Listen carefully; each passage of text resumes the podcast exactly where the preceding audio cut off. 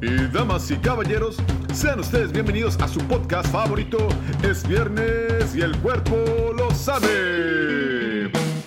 Quedan con ustedes sus anfitriones, el orgullo de la Valbuena, Josué Carmane. Y por el bando rudo, con 150 kilos de rock and roll, Víctor Mala Suerte. Como referí, Emanuel el Tigre Maya. Y ya estamos aquí en una emisión más de su podcast favorito. Es viernes. El cuerpo lo sabe. Y el cuerpo lo sabe exactamente. Yo soy Josué Carmona. Como cada semana me acompañan, me acompañan mis queridísimos y estimados, mis amables, mis queridos, mis abrazables amigos. El tigre, Maya. Y El chico, Vic mala suerte. ¿Por qué me presentas a mí primero? No, Siempre es el gordo y ahora quise cambiar, quise darle una poca, una nueva estructura, una nueva vista para que la gente que nos escucha se confunda y no Una nueva dinámica. pasa. Una nueva dinámica. Pero bueno, preséntese por ahí. Tigre, por favor, preséntate y cuéntanos desde dónde nos estás viendo. Nos Algo estás que- viendo y nos estás oyendo y nos estás platicando. Algo que no va a cambiar es mi pasado. El tigre maya viene representando al barrio de Catepec. Hoy, mañana y siempre. Hoy, mañana y siempre. Aquí, aquí estamos este, con ustedes, amiguitos. Amigo que me escuchas, no te sientas solo, estás conmigo. El tigre que te quiere. Saludos. Un saludo, pandilla. Mi nombre es Vic Mala Suerte y los saludo desde acá, desde la Riviera Maya, eh, exactamente en Playa del Crimen. Y pues estamos aquí cotorreando en una noche más. En Es Viernes y el cuerpo lo sabe. Y pues seguimos hablando en esta entrega del rock and roll. La tercera edición de Rock en México. ¿Por qué no acabamos esto si dijimos que íbamos a ser los dos? Ahora resulta que el tercero. Lo que pasa es que hay mucho, hay mucha tela de dónde cortar, como dicen por ahí. Pues bueno, sigamos este, con esta plática. Bueno, y después de los festivales, hay, hab- hab- había otra cosa que Ah, queríamos comentar y que te queríamos hacer mucho énfasis, que, que significó mucho para el, para el rock en México y que fue el tianguis cultural del Chopo, ¿no?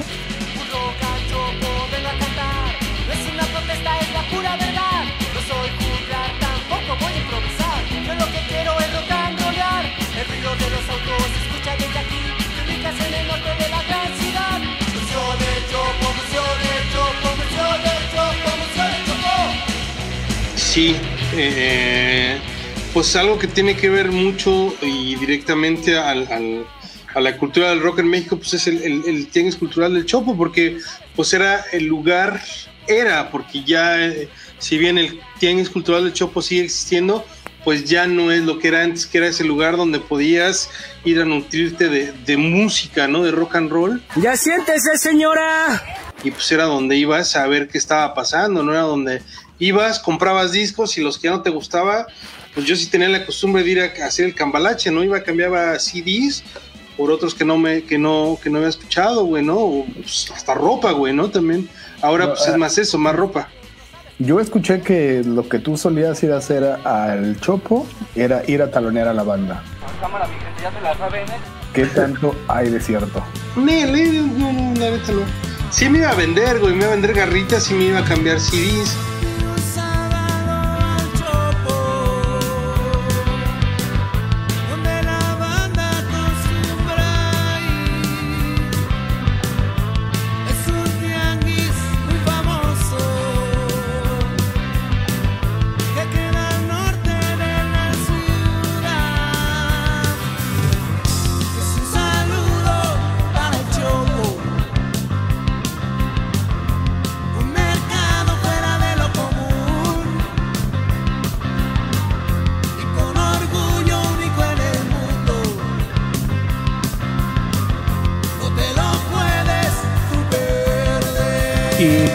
Pero ¿por qué pues decimos que significó tanto para el rock en México el, el cultural del Chopo?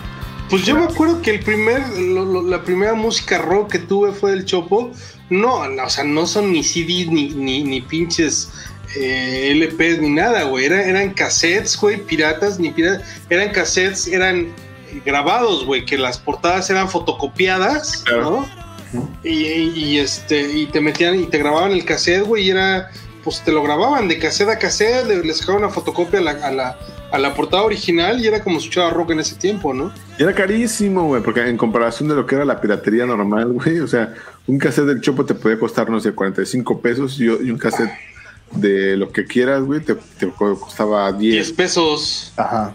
Sí, Sí, sí, estaba, sí. estaba manchado porque como que además como que Y si la portada era copia, copia color, güey, espera. Como que le tomaban una foto, güey, al disco, güey. Sí, pero es que realmente era, era la forma que podías escuchar música, güey, porque y eran puestos especializados, ¿no? Estaban los güeyes del punk,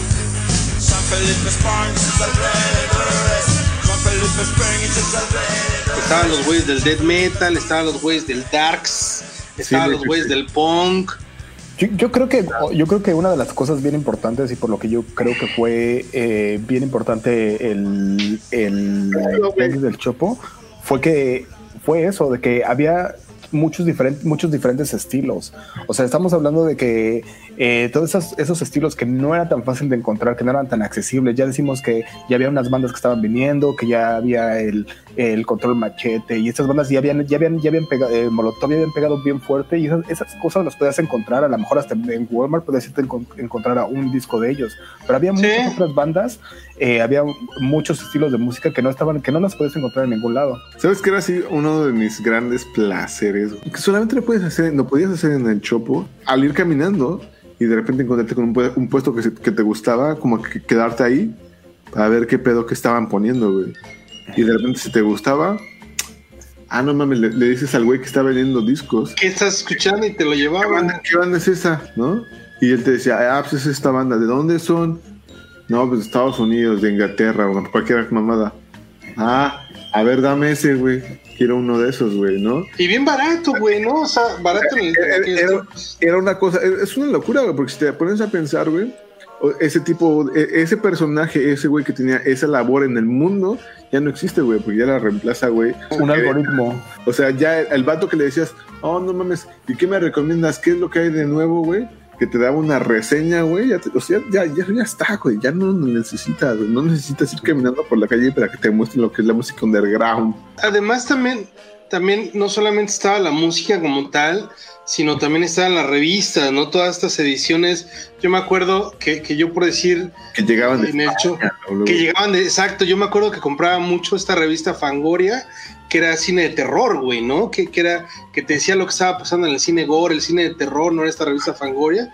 Y pues así como esa, pues estaba, traen la RIP de España también, ¿no? La, la traducida al español. Había varias cosas que era como te enteraban, ¿no? El pinche internet, pues sí había, güey, pero pues puta, ¿quién tenía Y, acceso a y internet, revistas, no? revistas en México, güey, ¿se acuerdan, güey? De, de la mosca en la pared, güey. Claro. Sí. pop, güey. La R y R. Twitch, güey, la R&R, güey. Fue un material en ese momento de la historia que se pudo generar, güey, porque antes no había tal vez el público que lo pudiera consumir, güey, cuando había una libertad de, de prensa Y real. lo chido, y lo chido del, del Chopo también, que, que, que era un lugar donde convivían todas las bandas, o sea, todas, o sea, en el mismo pasillo Sí. de la entrada estaban los darquetos que echando desmadre, hasta ahí al lado estaban los darquetos, Nunca, estaban los, Gatos. nunca llegaste a ir a la, pulquería, güey, del Chopo, güey. Claro. Güey. Recuerdo haberte visto borracha. Sí, güey. Y, lo- y, lo- y los pinches punks acá, los- pero los punks punks, güey, los rotos, güey, no, no mamadas, o sea, igual. Lo otro y casi interesante del Chopo, güey, es que yo, al menos cuando a mí me tocó, güey, había mucha banda veterana de los primeros del Chopo, güey, que tenían sus puestos, güey, que vendían discos, revistas y todo. Le pues, este- acaba de petatear, ¿no? El de Chuck Moll. O el, el, el- no, pues el, el señor este que, el vendedor, el traficante de cine, ¿no? El, el- no recuerdo el nombre de- del señor ahora, pero era, era la única forma que podías conseguir el cine de Jodorowsky a través de él en México, ¿no? Esta, esta persona que tenía su puesto en el Chopo, güey, que era donde podías conseguir cine gore, güey, donde conocías eh, cine de terror italiano, güey, donde conseguías eh, las películas, eh, pues, de, de, de, de, cines de, culto, ¿no? Directores de culto, ¿no? Las copias de VHS, güey. Entonces, era la única forma de. Él es el señor. Personalmente, él sabía muchos idiomas, güey. Y él, y él traducía las películas y, y las, este, la subtitulaba, no sé cómo, pero él subtitulaba ciertas películas, güey, las conseguía, viajaba. Él tenía un pinche catálogo. Era la única manera de ver cine de, de independiente o cine raro, güey, a través de esta persona y solamente en el chopo, güey. Para de contar, güey. Los conciertos sorpresas, güey, qué pedo. ¿Qué, ¿Qué tan sorpresa eran? Bueno, para la gente sí como que nunca, porque hab- sí había, sí llegaba a haber carteles de que iba a haber algunas bandas algunas veces, pero usualmente la- en los carteles nunca eran como tan, no te daban mucha motivación para verlos, pero siempre y o muy seguido había unas bandas muy, muy interesantes, ¿no? Pues yo nunca supe de quién fuera a tocar, güey. Sí me tocaron bandas y de la que tengo más presente, que fue la que más me, me impresionó, que fue la que porque no la conocía yo, la neta, y de ahí fue que la conocí, fue una vez que tocó Ataque 77 de Argentina, güey. O sea, yo no los conocía, güey, yo andaba ahí baboseando y de repente aparecieron y empezaron a tocar. Dije, no mames, esta banda está bien chida. ¿Quién es, güey? No, pues Ataque 77. Ahí en chinga, en el mismo chopo, güey, compré un, un cassette, güey. Dije, no, pues otro pedo, güey, hasta la fecha, ¿no? Y este, y no recuerdo qué otras bandas habré visto, y habrá otras que se me habrá perdido. Creo que Brujería tocó, güey. Yo recién me acababa de salir del chopo, güey. Tocó Brujería y cosas así, pero que yo recuerde, no, no anunciaban los conciertos, güey. Entonces tenías que andarlos cazando, güey. No, güey, sí, déjame romperte el corazón, güey, pero sí los anunciaban, güey. Y sí los anunciaban en la radio, güey. Anunciaban. Sí, Pues claro que sí, güey. yo no me acuerdo, güey. Yo según para mí eran, eran sorpresas. no mames, güey. Eran sorpresas para ti, güey. O sea, yo sí llegué a, a ir, güey, a ver a, Animal, Zoé tocó ahí, güey. güey, güey, al otro yo, güey. Yo, fíjate que es chistoso porque yo también me acuerdo una temporada que sí iba muy seguido y me acuerdo haber visto muchos conciertos, pero yo no me acuerdo haberme topado ninguno que diga, ah, ese estuvo bien chido, como a lo mejor. Estoy pensando que alguna vez vi ahí a Tex Tex, pero... No más seguro, sí. Pero no me acuerdo así, o sea, en realidad no me acuerdo alguno así como dices tú, Ataque 77, pues sí soy bastante rifado, ¿no? La de Baila el monstruo, baila el monstruo, baila el monstruo. Las ultrasónicas, claro. Las ultrasónicas. Las ultra- el- ese de las ultras son, es, es La viene muy choco, güey. La viene, viene choco, güey. Huevo, güey. yo, por ejemplo, esos, esos, esos, esos- o sea, yo me acuerdo haberme perdido varios chidos ahí, ¿no? O sea, yo me, yo me perforé la lengua bajo condiciones bastante antihigiénicas, con el foco ahí en el, en el, en el chopo, güey. ¿El Focos era el, el perforador? Ajá, pues era el chido, güey. Ese güey era. Siempre que. Porque cuando empezaba. Siempre que había una, un reportaje en la televisión. Siempre iban, güey, y entrevistaban al foco, güey. Siempre, güey. Siempre, siempre, siempre, siempre, güey. Era el que se ve en la tele, güey, ¿no? Yo, este, Entonces, pues ahí me perforé la lengua, güey. yo me hice rastas ahí en el chopo. No mames. Yo me puse mi primer tatuaje de henna en el choco. Que- yo me acuerdo mucho, mucho, mucho un, uno, ahí, uno que, un letrero que decía eh, tatuajes de henna te dura, te duran dos semanas, toda la vida si no te bañas. Güey. y Era tú lo traes, ¿no, güey? todo lo traigo acá, mira. ¿Te acuerdas de la primera vez que fuiste al chopo? La primera vez que fui al Chopo, güey, tenía como 17 años, no me acuerdo, güey. Pero era una novia, güey. eh, era un primo que venía de? Guadalajara. No, yo andaba con- tenía mi novia, güey, que es con la que procreé. Este, yo no conocía el Chopo, güey, pero vino un primo de Guadalajara de ella y estaba chingue y mami, mami, mami, quería ir al Chopo, güey, y pues investigamos cómo llegar al Chopo y nos lanzamos. Fue la primera vez que fuimos al Chopo, güey. Tenía el antecedente del Chopo, pero nunca había ido. Yo cuando dije, ah, no mames, yo soy de acá, güey, está chido acá, ¿no? Y pues era la época de, de las patinetas, güey, que la entrada al Chopo, güey, antes de dar la vuelta a lo que era el tianguis, calle. estaban patinando. Era una calle, güey, estaban patinando, güey. Ahora enfrente del. La, La la- biblioteca.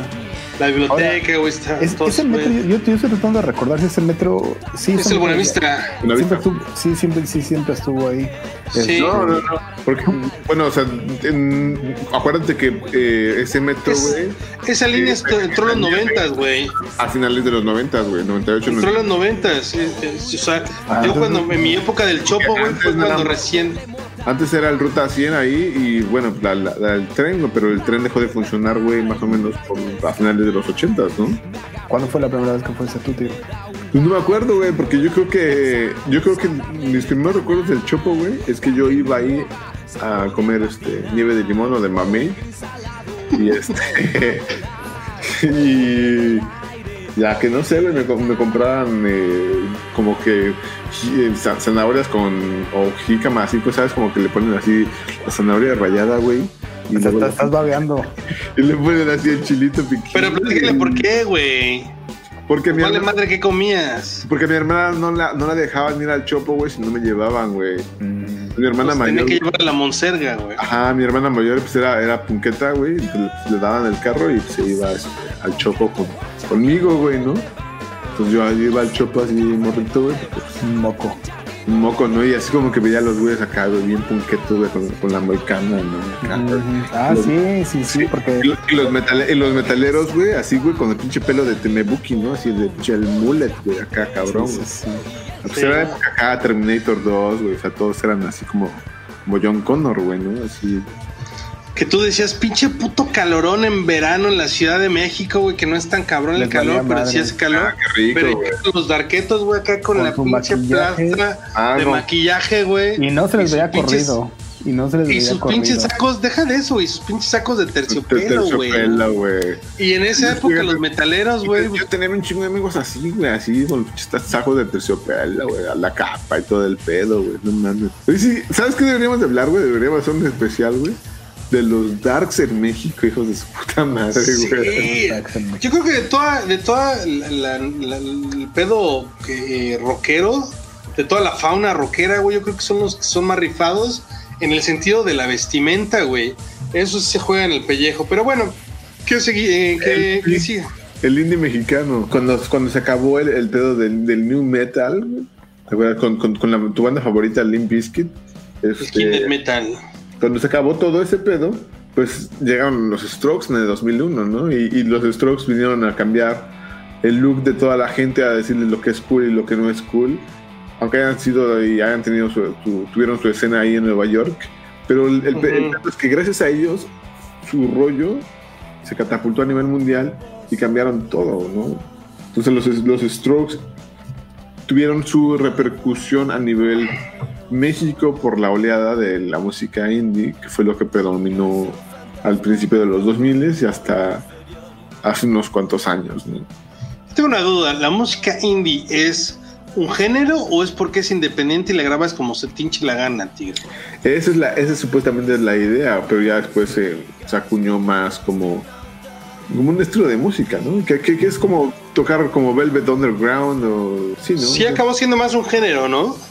Sí. Eh, Exacto, exacto, pero es que sí, tienes toda la razón. Originalmente el, el indie fue cuando de- todo lo que comentábamos en el capítulo anterior, que era de que a un chingo de bandas se las ensartaron bien cabrón porque no habían entendido bien cómo, cómo eran los contratos, qué significaba no quedarse con las regalías ni de sus discos, ni de sus letras, ni de sus canciones, ni de su logo, ni de sus nombres, ni de su nada.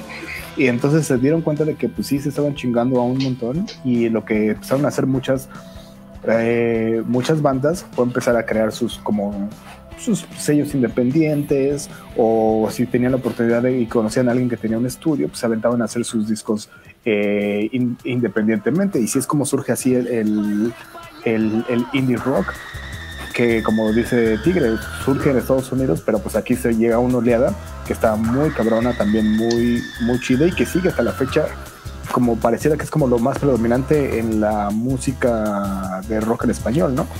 Nombres, el nombres, nombres. Exacto, a nombres, eso iba. nombres, en, en el 2000, nombres, como tú dices, en el nombres. 2001, en los 2000 yo de lo que me acuerdo, o sea, personalmente, cuando empieza a pegar este pedo acá en México, en el indie en español o en indie en México, pues el que fue un putazo yo creo que fue eh, Porter, ¿no? Que fue un pinche macanazo cuando, cuando sacan ese disco de, de dónde pasarán, o cómo era, eh, dónde pasarán los ponis, ¿no? Ese, ese primer disco que sacan. Este. Y pues bueno, de ahí le empiezan a, a caer varias bandas. Donde pasan Pero- los ponis. sí, tienes razón. Pero hay mejor pasan los ponis, perdón. Voy, mejor voy- pasan voy los a, ponis. Voy a irles diciendo una y me dicen si quieren parar en alguno o si les, ah, les trae algún recuerdo. Están Quiero Club, Ah, está pues, mames. Bengala, Uf, Claro, Bengala. Niña, uf. ya estabas mencionando tu Porter. Dentro de esta Porter. oleada, y yo creo que este vamos a hacer de lo mejor aquí también un- paramos tantito una pausa. Silverio. Mm, Claro. No mames, güey, Silverio, güey, qué bueno. Silverio es todo un personaje, es todo-. Pues ya se lo comió el personaje al, al músico, ¿no? ¿O no? pero, o sea, sí, pero creo que fue a propósito, o sea, Sí, ¿no? O sea, no, no, no ha perdido nada de. Es que, lo- pues, más bien- más bien, yo nunca lo he visto fuera del personaje, güey. Yo nunca lo he visto. Pues fuera- con Titán sí, ¿no? Cuando está con Titán sí es otro güey. Sí, pero. Pero pues como dices tú, pues es otra banda, es sobre entrevista, ¿no? Sí. Sí, pero bueno, lo que pasa es, o sea, con Porter, ¿no? Con Quiero Club, todo eso sí empezó, y era lo que hablábamos hace ratito antes que empezáramos a grabar, de que también lo que influyó mucho fue cuando viene el reactor, ¿no? Que, que, que es esta gente que viene de, de radioactivo y toman control de esa estación que, que había en México acá, que era órbita, que era una mamada órbita, ¿no? Que, que era Ah, donde güey. tocaban rock en español. Ahora sí es una mamada, güey. Pero ahí. Mí nunca me gustó órbita, la neta, en esa época, güey. ¿Sabes yo qué escuchaba? Yo escuchaba óxido, güey. De- déjame terminar como antes. No, ¿saben qué? Ya vi que no puedo hacer pausas con ustedes, así que voy a seguir con la lista y al final pues, seguimos platicando, porque si no nos van a dejar de She's a, She's a Tease, está igual a Plastrina Mosh, que es lo que platicábamos, que se empiezan a intercalar en diferentes. Porque sacaron eh, dos tres rolas en esa época también. Sí, claro. Ah. Están The Cosmetics. ¿Se acuerdan de The Cosmetics? Bueno, son parte también de el Los. Daniels. Eh. Dynamite.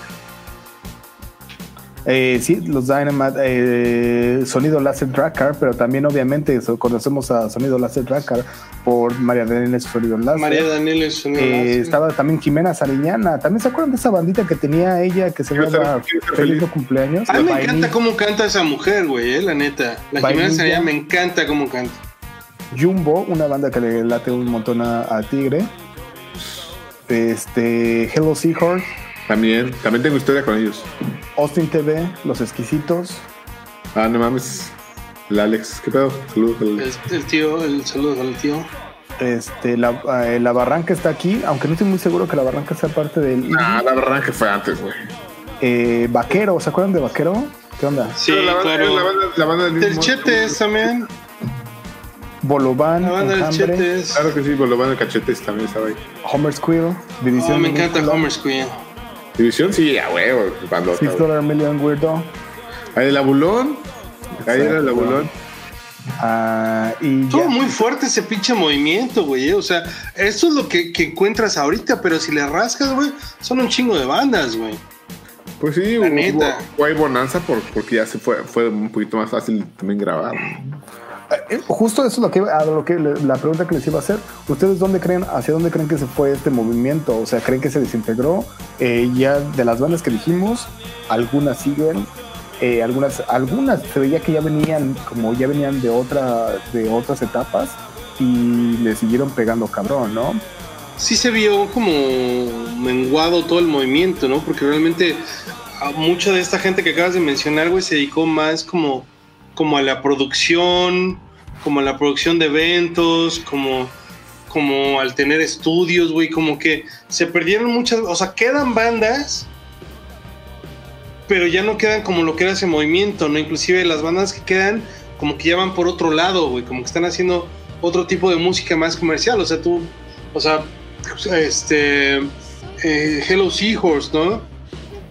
Siguen, pero ya su música también como que va por otro lado un poquito más experimental, poquito, o sea, Fíjate que yo siento que, por ejemplo, en su caso, tienes toda la razón. Yo eh, creo que tienes toda la razón. Creo que también muchas de esas bandas se dieron cuenta de que precisamente como que ellos estaban empezando un movimiento que era el movimiento, movimiento independiente y hacer sus discos independientemente, se dieron cuenta que ellos necesitaban espacios y muchos de ellos crearon disqueras pequeñas, eh, crearon estudios de grabación, crearon un montón de cosas así. Entonces sí tienes razón. Y por, yo siento que, por ejemplo, Hello, Hello Seahorse siempre, siempre fue como una onda como diferente. Y yo al contrario de lo que dices que como se convirtieron en algo muy, muy raro, creo que siempre fueron raros. O sea, si te pones a pensar la música que estaban haciendo ellos en aquel entonces, sonaban bien diferente a todo lo que habíamos encontrado. El tono de voz de Hablando. Lo blondo, ¿verdad? Eh, su tono de voz siempre ha sido muy diferente, ha sido eh, muy elevado, algo que a lo mejor no entraría nunca en, el- en, el- en algo del rock en español, ¿no? Entonces, sí. Otra banda que no mencionamos que también está bien chida también se llama eh, Surf Bajo el Árbol, que también es bien experimental y es onda también eh, indie. Pero bueno, es lo que te digo, si le buscas hay un chingo. Y pues yo creo que, que volviendo a lo que, a lo que preguntabas, Eh, pues yo creo que están ahí las bandas, pero yo creo que van por otra vertiente ya, buscando otro sonido, ¿no? Pero pues ahí están, güey. Y la cosa es de que lo que pasa es que ahorita, güey, el, rock en general, llámese indie, alternativo, metal o como tú quieras llamarlo, pues sí, no está en lo que era hace unos años como en primera plana, pues por todas estas corrientes nuevas de los chavos, ¿no? Que es el trap, que es el, el reggaetón, que es otro tipo de música, pues ya los guitarrazos y todo ese pedo ya ahorita no están, están, pero ya no están en esas primeras páginas que eran antes, ¿no? Creo yo.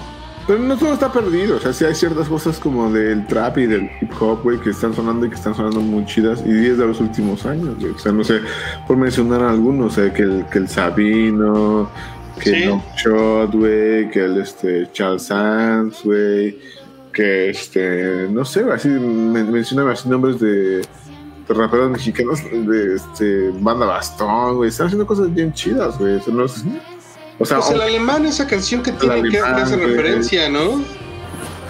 Justo, justo esa iba a ser mi siguiente pregunta que les iba a hacer, que hasta donde cre- que creían que iba como el rock en México, hacia dónde estaba dirigiendo. Y bueno, yo totalmente concuerdo con ustedes que lo que viene fuerte y que no significa que el rock eh, como lo conocemos, a lo mejor lo que nos- nosotros nos clavamos o lo que nos gusta un montón, es que se haya perdido, se va a perder. Solo creo que eh, eh, van a seguir habiendo bandas así, pero también que lo que está pegando ahorita pues es el, sí, como dices, el, el trap, el hip hop y esa influencia que ahora sí está, está pegando bien, está, es el reggaetón, que hay muchas bandas que están haciendo muchas combinaciones de reggaetón con el rock y que no sé, ustedes, no sé, ah, bueno, no sé cuando digo ustedes, más bien me refiero, no sé tú, Víctor, si no te gusta que te toquen reggaetón, porque como te indignas con todo, No, no, no me, no me gusta, pero no es mi pedo, o sea, no lo no es de mi favorito, pues. ¿Sabes lo que te digo? Arroba Big Mala Suerte, si le quieren reclamar de que no le gusta el reggaetón, él siempre está ahí para pelear, él está bueno siempre. Sí, Ah. Vamos a hacer un, este, una convocatoria para que todos los que les gustan el reggaetón le manden una caca a Big, a Big Mala Suerte, así como le mandaron una caca a Alex Sintek, nos dijo que no le gustaba el reggaetón. Así todos, arroba Big Mala no, sí me gusta, pero bueno. Mándale una caca. Pues ¿Qué creo que ya con esto, con, eh, con esto de que hacia dónde se dirige el, el, el, rock, el rock en México, creo que era como podríamos cerrar. Ya mencionaron algunas de ustedes algunas bandas eh, de música que viene pegando bastante fuerte, de rolitas bastante chidas. Y pues creo que ya dimos un muy buen recorrido por el rock en español y el rock en México en especial. Y bueno, yo la verdad, verdad creo que sí quedé como bien satisfecho de todo esto. O sea, creo que sí pasamos, Ah, bueno, menos Eh, mal, güey. Después de tres programas, creo que pasamos que por tuviera, todas las etapas. después de tres programas que tuvieras dudas, No, y estuvo bien chido. O sea, o sea, recuerdo cuando estábamos hablando en el primer programa, en el primer programa en los 60 los movimientos so- socioculturales. Esto creo que es lo que más me late del rock, que siempre ha sido un reflejo de la, de la sociedad en la que se encuentra en ese momento, ¿no? Ya lo comentábamos eh, cuando volvemos a, con lo que vuelvo a comentar, o sea, en los en finales de los 60 cuando se estaba en Estados Unidos, estaban este, con este movimiento eh, del, del amor, del peace and love, y cómo esto se tradujo aquí a México con el Avándaro, ¿no? Ya platicábamos a, fina- a- a finales de los 80 también cómo surgió esta, el, el rock en tu idioma. Ya platicábamos qué pasó también con los, este, con los festivales, ¿no? Y ahorita cómo, hacia dónde se dirige el rock, eh, rock en México. Pues sí, está muy chido. No sé si ustedes quieran, eh, tengan algo con lo que quieran cerrar ya este, estos comentarios. de- no, pues nada, que estuvo bastante chido el programa, las tres entregas. Y pues bueno, chido la banda que nos escuchó. Síganos en Spotify, sigan eh, promoviendo la palabra del rock. Dale pues, entonces esto fue todo por esta, eh, esto fue todo, regresamos con más aquí a Es Viernes. Y el cuerpo lo sabe, claro que sí, amiguitos. Hasta luego. Go, Tiger.